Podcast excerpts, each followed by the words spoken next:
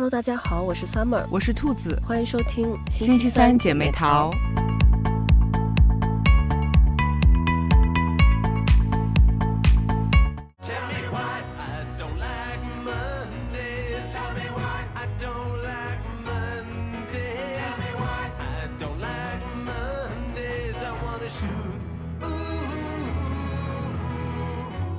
今天是二零二四年的第一期播客，然后我们今年呢，呃，之前也说过，就开始一个新的形态，就是讲一些这个历史的这个故事，然后以这个主要以女性为主。所以呢，今天应该也是大家可能放完元旦假期回来工作的大概第一天、第二天的样子。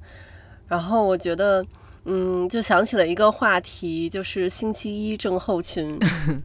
我相信很多上班的人应该都都有经历过星期一症候群，就是一到星期一就觉得很郁闷，然后什么事儿都提不起兴趣，嗯，然后而且可能工作上经常也会出错，感觉不在状态的那种感觉。对，因为咱们今天不是正好是周末录嘛，嗯、然后元旦因为呃放一天假，嗯、然后正好又是星期一，嗯、所以想到星这个星期一不用上班，感觉 还挺快乐的。对，但其实就是有很多机构呀，还有一些呃可能国家就有提出变成四天工作制，就是星期一放个假，但是呢。有人说，星期一如果放假之后，然后就会变成星期二症候群了，就是星期一的那些症状就会挪到周二了。反正就是第一天上班的时候总是 不想上班。嗯，对，而且除了星期一症候群之外，然后就还会有那个周日、星期天恐慌。嗯，就是想到第二天就是周一了，然后周日晚上就觉得啊，天哪，怎么？又要上班了呢，又要上班上学了。对，没错，是的。就周日的晚上躺在床上的时候，就是想到明天要上班了，然后可能就睡不着了，就不想面对这个现实，然后想要周日再长一点。对对对，要把周日再拉长一点。这个星期一症候群呢，它实际上最开始是在一八六零年代，有那个就咱们知名的那个诺贝尔奖设立这个诺贝尔奖的这个人诺贝尔。他呢成立了有一个炸药工厂，然后他就发现员工每到礼拜一复工的时候，就会出现恶心呀、呕吐、头晕目眩呀，甚至是晕倒的这种症状。然后到周二、周三症状就渐渐减轻，但是到下周一就又有这个症状，然后他又不知道为什么，所以就称为这个星期一疾病。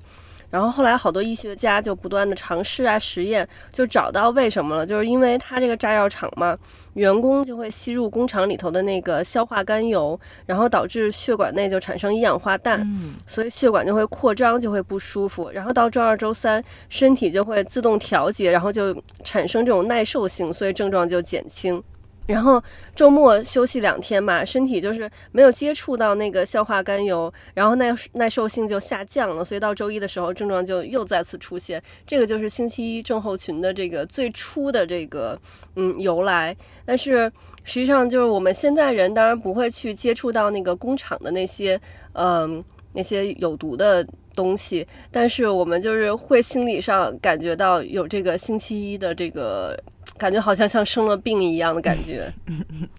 对，可能属于是心理上 吸入了这个想法。对对对对。然后，其实关于这个星期症候群，还有一个呃历史上有一个特别有名的一个事件，呃，它其实发生在也是一月份，是一九七九年的一月份，在美国那个圣地亚哥有一个学校遭到了这个枪击的事件。然后其中是有呃那个学校的校长和那个学校的一个呃勤杂人员吧，嗯，是不幸的遇难。然后另外八名小学生和一个警察也是受伤了。然后这个事件嗯有名的原因是因为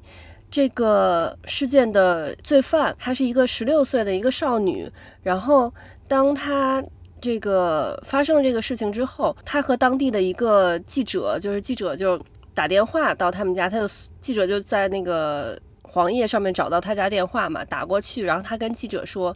他为什么？记者问他为什么会这样做，他说我不喜欢星期一。就因为这个原因，所以他就。去要去就是枪杀其他人，然后呃，这个事件后来呃，有一个爱尔兰的一个乐队听到了这个新闻，还写了一首歌，然后这首歌就是在榜单上也是待了很长一段的时间。就大家其实对这个事情非常非常的震惊，因为很多时候可能会发生这样的事件，比如说由于由于一些呃私人的恩怨呀，或者是一些可能其他的原因，但这个就是。让人感觉很错愕，只是仅仅是因为就是他原文就说 I don't like Mondays，就感觉星期一是不是真的对人心理上会有很大的影响？嗯，对，但是就是因为不，嗯、呃，离这个事情很远了嘛，就不太能知道它里面具体的细节，嗯、就是不知道他到底，嗯、呃，是就是经历了什么，或者导致他会有这种。就这种想法，嗯，哎，但是确实就是会发生这种事情，嗯，就是很很，我觉得现在听到也是会觉得很很震惊，就就因为这样的原因，然后就有很多人就是很无辜的人，因为这个事情离开了这个世界。嗯，对，这个事情我其实查了一下，他呢是这个人，他就住在那个小学的对面，然后事发当天呢，他是。开了一共开了三十六枪，我觉得这个这个事情就是整个事情就感觉这个人真的是，嗯，对于生命很不尊重，而且就他可能对于他甚至对于他自己的生命也是很不尊重，而且就是感觉对什么事情都不当回事儿。他不是呃开完枪之后，他又躲在家里头嘛。然后后来就是警察也有派那个谈判专家去跟他谈，让他出来。他最后同意出来，是因为谈判专家去跟他说：“你出来之后，可以给你买一顿那个汉堡王的呃汉堡。”然后他就出来了，就感觉这个这个整件事就非常的荒谬。嗯。然后这个嗯凶手呢，他是十六岁嘛。嗯，他也是，就是一直长期以来吧，生活在这个比较贫困的这个状态下，而且就嗯，他父母也是离婚了，所以就是呃，父亲也当然就是也会有一些这个这种嗯酗酒的问题呀什么的，就可能对他的这个照顾也是有一些呃疏失，嗯，然后他包括他也是很不爱上学。嗯，经常去逃学，而且呢，他就是曾经在一次他骑自行车的时候发生了一个意外，导致他大脑里头的就是颞叶的部分受损了。哦，这个就也也导致他就是可能在这个学习上面会有一些困难。嗯，所以就是包括可能和人的这个交流上面也会有一些困难。嗯，而且我发现他其实就他之前已经呃，就是会有一些这种嗯抑郁的倾向。然后呢，也会有一些自杀的倾向，嗯，所以很多其实我后来就是也有翻一些其他的这种，嗯，就是这种呃无差别伤人、大规模的伤人事件的，嗯，这种案件，发现其实很多这类人，他们都有一个很相似的一个这种 profile 的这种形象。当然我，我我不是说就是要就是定性，就是就这种人就是一定会成为这种凶手，但是我觉得其实。就我们的社会其实呃可以给这些人多一些的关注，就尽量避免发生这样的悲剧。嗯，我发现很多就是这类的人，他们可能都会有一些就是心理上面的问题。首先就是会有一些抑郁的倾向，有些自杀的倾向，因为他们其实很多人是想要说啊，我去杀一些人，然后可能在逮捕的过程当中，然后我自己就被击毙。他们其实。想自杀，但是他们没有勇气去自杀，所以他想以这种方式来去完成这么一个自杀的一个动作。你也能看到他们对生命的那种漠视，嗯，就是好像这个生命，就不管是自己的生命还是别人的生命，他失去了，然后他没有任何的感觉。像我看另外一个，呃，在。呃，高雄发生过，也是很多年前发生一个，就是呃那个汤姆熊案件，那个也是那个凶手跟这个十六岁的这个凶手非常非常像，也是呃从小父母就不太管他，然后呃家里头呃生活条件也不是特别的好，然后他也是有呃抑郁的症状，然后呃在吃药，嗯也是有自杀的倾向，然后他就是。有一天，他就是在那个一个叫汤姆熊的一个游乐园里头，然后就把一个十岁的一个小男孩，呃，带到了卫生间，然后直接就把那个小男孩给杀害了，就没有任何的原因。然后我觉得，其实这块我们可以看到一点是，就这个汤姆熊的这个案件里头，那个人的表姐，她有说，因为这个孩子他呃小学上完之后，他就没有再上学了，那他爸爸就就。不想让他再上学了，然后他表姐就有说过，说如果这个小朋友小的时候，他不是把所有事情都放在心里头，他可以去跟周围的人去说，因为他表姐家就住在他们家对门儿，他如果可以跟他们家求助的话，他们家一定会继续资助他，至少让他就是再多读几年书，再多读几年书的话，那他有可能就是他。出来找工作可能也会更好找一点，他人生就不会让他觉得整个人生都没有希望，然后可能也不会发生后续的这个嗯悲剧。所以我觉得其实就像我说的，我想我们的社会，呃，因为可能就是我觉得这个不是说呃我们每一个家庭，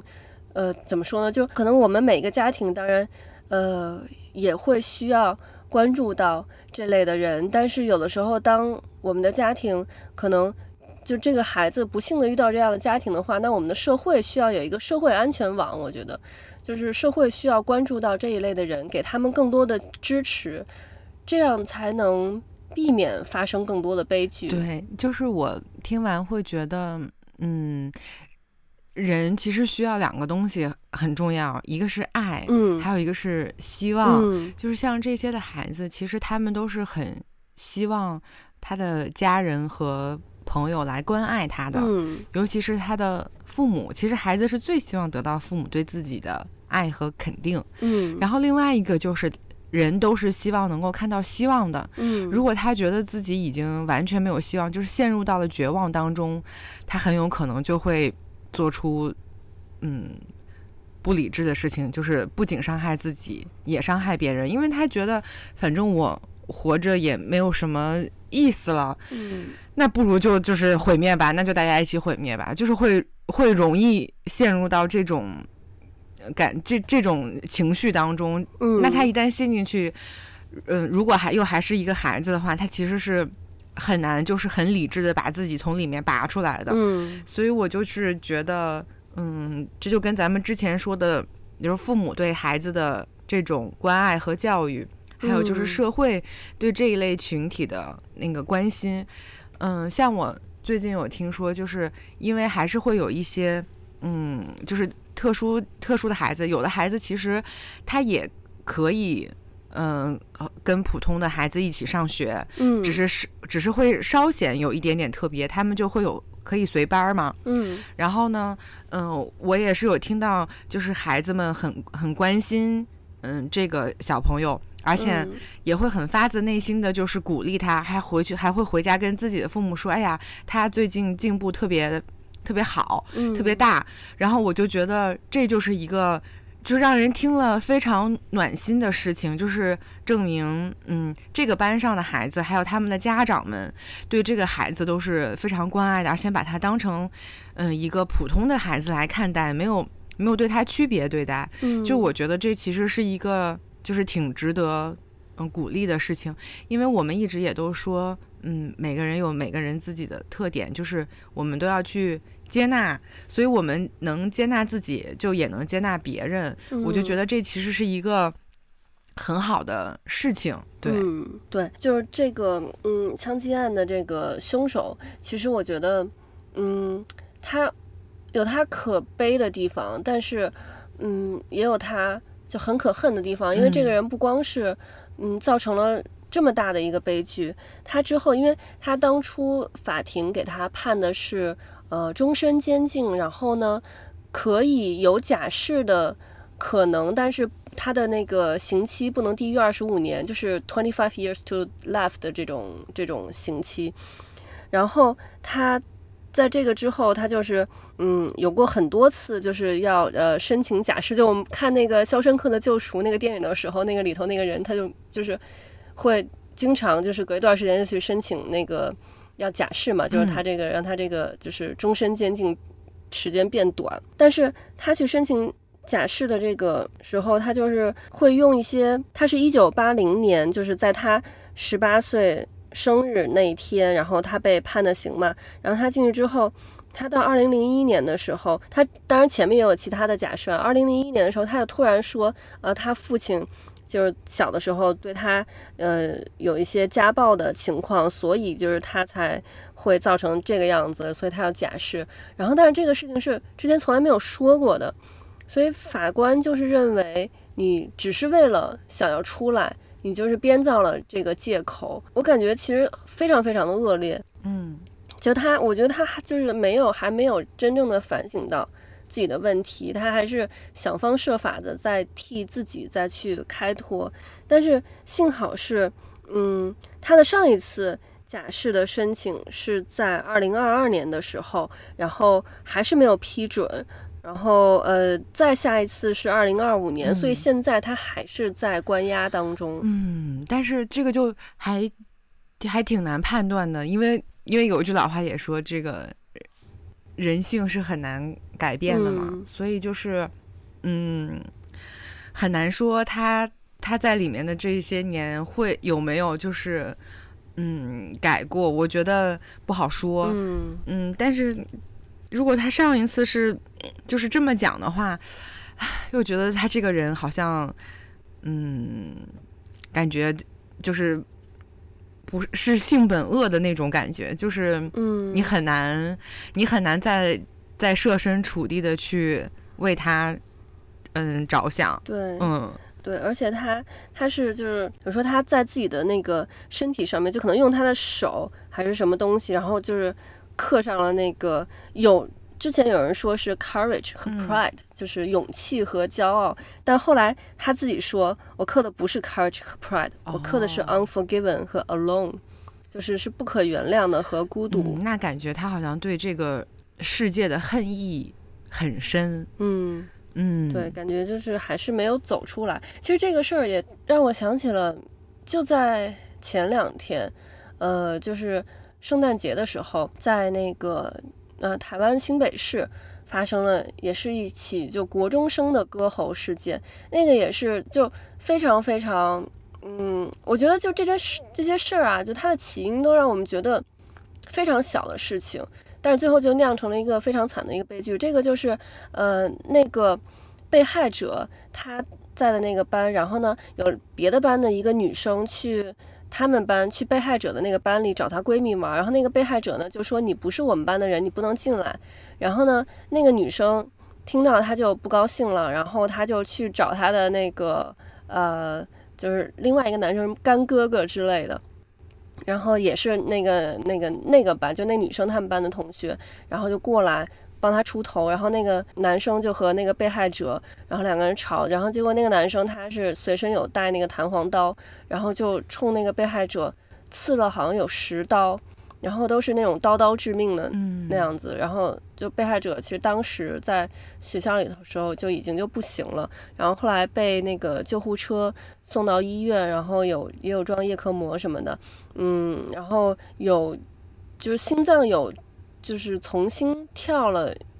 就一段时间，但后来还是不治身亡了。但因为当时就当事人都是国中生嘛，就年龄很小，然后如果判的话，也只是把他们，因为律师分析啊，会把他们就是送到有一所就是中学，等于是类似于像那个呃少年管教所的。那种地方，然后就让他们在那边去去上学，然后将来应该可能成年之后就就可以出来。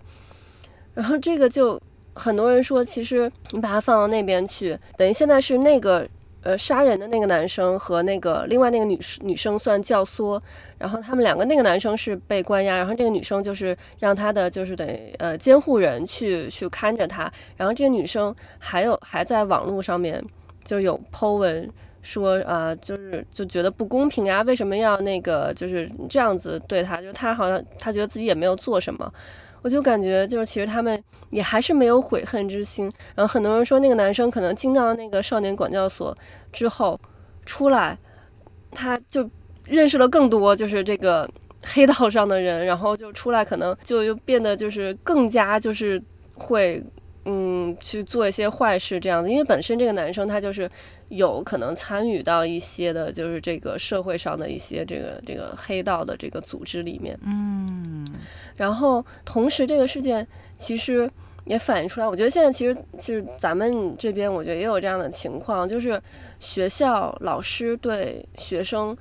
不敢管，因为呃，你像咱们那个时候，我觉得其实老师还是主要。就是负责去管我们的，就是家长，呃，老师去管我们，家长可能也不会再，不会去过多的去去质疑老师，家长也是会支持老师的。但现在就是家长，我觉得权力很大，然后变得老师，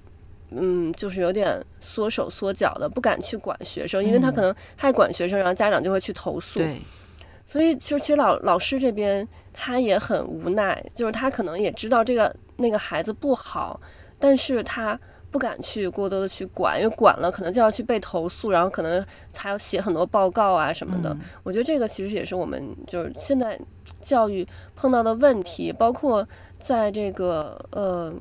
刑法上面，呃，就像刚才说的那个学生，他其实他他犯的是杀人罪嘛，然后而且是态度非常恶劣的，嗯、但是他因为是未成年人，他可能就在那个少年管教所里头，呃。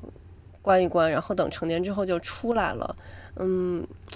当然，我们现在的就是法律是越来越讲求这个呃人性化，但是我觉得有的时候其实法律还是需要有一定的这个震慑能力的。嗯，其实我觉得就是，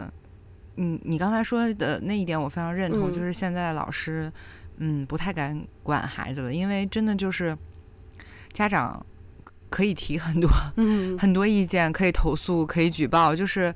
嗯、呃，老师需还需要去自证清白，嗯，就是确实是这样子。就像咱们上学的时候，其实家长和孩子，嗯、呃，对于老师还是有那种敬畏，就是很尊重，很尊重老师，对，嗯，包括就是，嗯、呃，会觉得说，嗯，老师来教育我的孩子，那个就是这样做是。合理的是对的，嗯，我的孩子有不好的地方，你可以说。那现在呢？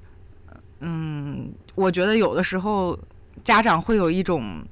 觉得好像有有一些家长啊，我觉得会有一种嗯，可能谁都要害我的孩子这种感觉。哦，对，嗯，就像就像有的病人去看去看病，就觉得这个医生必须要治好我。嗯，然后呢，家长会觉得我把我的孩子送到你这边，嗯，那。你你就怎么怎么怎么怎么怎么样，嗯，就是嗯，但是其实嗯，家长对于孩子的教育，就是他也是要也是要付出的。对，你一方面你要相信老师的专业性，我们把专业的事情交给专业的人，因为他是老师，你就应该相信他。嗯，另一方面就是你家长也应该承担嗯、呃、你在家庭教育这个部分的责任。嗯，所以现在就是有有的。有的地方我觉得是是有一些脱节了，嗯，就是比如孩子回来，嗯，不高兴或者怎么怎么怎么样，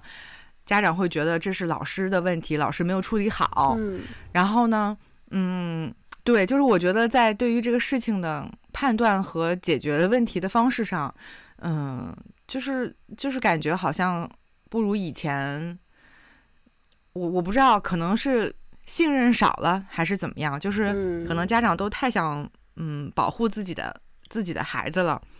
啊，所以就是我觉得，就这个事儿也也也挺那什么的。所以一方面，我觉得老师也会在抱怨说：“哎呀，我们现在学生不好教，啊、呃，工作不好做。我我我又要管教学，我还要管科研，我我还要管那个很多行政上的事情，有很多要做的。嗯、呃，家长有可能又会觉得说：哎呀，老师现在嗯。呃”也不怎么留作业啦，也不说排名啦，也不说怎么怎么怎么样啦，哎，把好多事情都扔给我们家长了，怎么怎么怎么怎么样，就是嗯，就是感觉大家好像变成了嗯两个阵营，嗯，就是就会会会有这种感觉哈，有一些地方我觉得是是会有这种感觉的，所以嗯，就是我觉得一方面，其实我觉得从国家层面来说，应该要提高老师的这个。素质和他的准入的这个标准，嗯，嗯，然后呢，但另一方面，我觉得家长也应该更多的就是信任老师和学校。你既然选择把我的这个孩子，嗯、呃，放到这儿，那我应该就是相信老师。有一些有一些事情上，我觉得，呃，老师去管教孩子，他，我觉得这这是老师他在学校的时候他应该做的，因为他也他教书育人嘛，老师自己也有孩子，他肯定也希望孩子好。我觉得，对吧？我只有至少百分之，嗯，九十九的老师应该都是这个样子的，所以。嗯，我觉得也是需要双方的双方的合力。嗯，包括就是，其实我觉得家长对于孩子的教育还是非常非常重要的。嗯，他周围会碰到，因为他去到学校里，他可能会碰到呃各样的各式各样的同学，而且每一个同学的他的家庭环境也不一样。那你的孩子进入到这种小社会以后，要怎么样去应对？其实有一些东西。我觉得还是得是家长教的，老师可能反而不好过多的去介入。所以我觉得，嗯，就像现在大家为什么那么重视孩子的心理健康问题，也确实是因为这些年开始，嗯，就暴露出来的问题更多了，因为环境和我们那个时候不太一样了，所以现在的孩子要。要面对的情况和挑战也比我们那会儿要要多得多。我觉得咱们那会儿还是挺纯粹的，我感觉就好像除了上学玩儿，上点什么课外班、兴趣班，好像没啥别的事儿了。但是现在的孩子不一样了，你想他光是通过网络，他就能接受到很多很多的讯息。你想咱们上高中的时候还。也没有微信啊，手机还是那种单纯的，就是发发短信、嗯、打打电话啊，顶多玩个什么俄罗斯方块这种小游戏。他们现在面对的这种，对，贪吃蛇就是他们现在的孩子面对的这种呃信息、资讯还有诱惑，嗯、其实都比咱们那个时候要多得多。然后包括他们现在的嗯学业也，我觉得其实。因为现在孩子就是很聪明，比咱们那会儿我觉得聪明的要早，嗯、所以他们呃在学业上的压力就是我竞争，我觉得其实比我们那一会儿要要更激烈一些，学的东西也更也比我们那会儿同同年龄段学的东西要更难一些，所以其实嗯家长们也要去站在孩子的角度来想一想，他们现在所面临的这些东西，其实就跟。就跟现在的大人觉得，哎呀，为什么这几年越来越卷了？也是因为大家要面临的挑战、挑战和这个节奏是越来越快了，所以逼得人也不得不进步，往往前走。那其实孩子也是一样的，所以我觉得设身处地去去呃想一想，然后你多跟孩子去交流，就是我觉得家庭教育这一块儿，嗯。就真的还挺重要，就跟咱们那个时候不一样。咱们那个时候父母可能更多的就是说，哎呀，你学习要弄好呀。呃，第二个就是你，哎，你吃好，身体好啊，开开心心的就行。就是现在的家长，我感觉要对孩子，嗯，考虑的东西可能可能就更多一些。因为我觉得现在的孩子成人化比我们那个时候要要早很多。嗯，所以可能家长有的时候不能仅仅只是把孩子看成一个。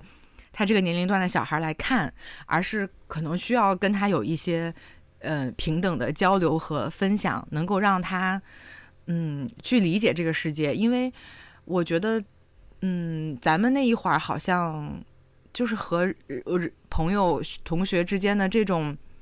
这种关爱会会更会更多一点。现在的孩子可能像咱们那会儿那种成群结队一起玩的机会。嗯我我觉得好像没有那么多了，因为现在的孩子上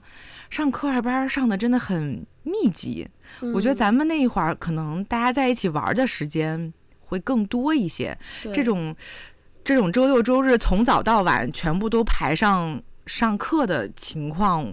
我觉得我们那会儿至少是没有这么多的。嗯、所以说，嗯，这种感觉就还是不太一样的。就现在的孩子在一起。单纯的玩儿的机会我，我我我感觉不多了。我觉得可能是一块一块去上课外班这种情况，可能更多。所以就是，嗯，人和人之间的这种，嗯，小伙伴的这种情感的建立，其实要少一些。所以就是为什么会有孩子会出现说啊，你不是我们班的，所以你不能进来。就是他为什么会有这种想法？其实我觉得也是因为，嗯，这种自我的意识很强，但是这种人和人之间相处的，就是我们大家都是一起的这种感觉少了很多。嗯，所以我觉得就是很多原因造成吧。但我觉得在这个过程当中，就是嗯，家长可能就是要要相对来说，我觉得多付出一些，要让这个孩子知道，嗯。不是说就是在家里，可能大家都是，嗯，围着你转的，你是我们这个家很重要的一个核心。可是你你去到外面的世界上，每一个孩子都是别人家的核心，就是要让他知道他自己和这个社会的关系和他人的关系要有这种连接。我我觉得这个可能，嗯，一个老师一个老师肯定照照顾不来班上所有的孩子，但是家长在这个方面。就是他需要多一点心，他不仅是要让他去了解别人，然后同时他也才能知道要如何去保护自己，就所以这样就不会有那么多的冲突了。因为其实我觉得这两个孩子就是本来其实我觉得这不是一个很很大的事儿，但是就是因为他们各自的这种理解，我觉得就是造成了他们最后的行动是是那个样子的，所以就是嗯。我就觉得家长可能在对孩子的教育上，还真的是要要要花一点力气，因为父母都是爱孩子的，就是把自己所有的爱都给他。但是别人家的孩子其实也是这样的，就是就是这种小我跟社会的融入，我觉得嗯，其实是一个很重要的功课。就包括咱们成年人，其实也是，比如说我们去到了一个新的环境。然后去到了一个呃新的单位，或者去到一个新的国家，其实你都有一个自我融入的问题。那这个时候就是，其实你你之前的教育会告诉你，你怎么样去嗯去判断和理解别人对你做出事情，然后你会怎么样去去做这个事情。其实我觉得还挺重要的。就像我们说说读书，会说你。你其实现在做的很多事情是藏着你以前读过的书，你去过的地方，怎么怎么怎么样哈？就那那一句话，我觉得其实是是很有道理的。所以就是说，为什么嗯这些年大家开始重视就是家庭教育的这个部分，我我觉得我个人觉得还是还是挺有必要的。当然，这个我觉得你应该更更有话语权，因为我还没有孩子，但我只是因为我就是接触教育这一块比较多一点嘛，所以我就会有一些自己。自己的感悟哈，就是作为第三方视角有一些感悟，嗯嗯，所以我觉得就是强调家庭教育是对的。就有一些家长会现在觉得说，学校把很多事儿都抛回给呃给家庭了，嗯，有有一部分我觉得确实是这样子的，然后还有一部分我觉得其实确实是应该，嗯，家长要要花多一点的心思。但是另一方面，家长为什么会有这种感觉，又是因为他们在工作上。也变得越来越卷越忙了，所以就是说，嗯，几方都有一些冲突，所以我觉得在这种情况下是属于个人和社会都需要去就是推进和改变这个事情的。所以后来我想了想，有一些政策，我觉得它它的本意是好的，但是因为嗯、我们这么多的人，然后这么多的家庭，以及很多每个家庭的这个。环境因素都不太一样，所以他到实际的落实当中，肯定是会遇到很多问题的。嗯，所以我觉得，嗯，不能说，嗯，不好。我觉得他初衷是有好的地方的点，但是就是这个具体落实，可能也是需要花一些时间再去，比如说调和啊，然后呃调整啊，怎么怎么样。就是，但是我觉得他的初衷，嗯，其实是好的。就是所以说。可能我觉得确实，从家长和老师的角度来讲，在这一点上，呃，在刚开始的这个阶段是会会辛苦一点。但是我觉得，嗯，那毕竟孩子是自己的嘛，就是家长多付出一点心血，尤其是在孩子小的时候，我觉得